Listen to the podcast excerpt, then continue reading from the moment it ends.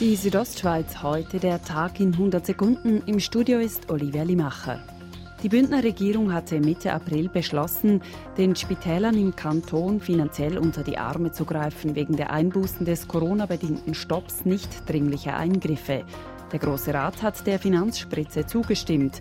Gesundheitsdirektor Peter Peyer sieht auch die Krankenkassen in der Pflicht. Das Mindeste, was wir erwarten, ist, dass es diesen Herbst keine Prämienrunde gibt. Wie viel Geld die Spitäler vom Kanton erhalten werden, ist noch unklar. Maximal sollen es 59 Millionen Franken sein.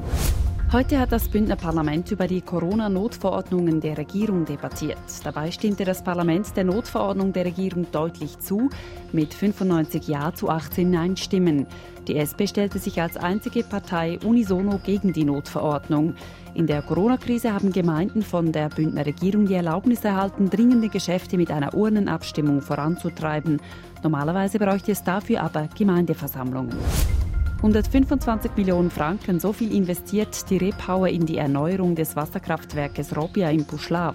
Die Investition lohne sich auf lange Sicht, so Samuel Bontadelli von Repower. Wir rechnen damit, dass der produzierten Strom auch finanziert und zurückbezahlt werden kann in den nächsten Jahrzehnten. Die Bauarbeiten starten Ende Juni und dauern bis 2023.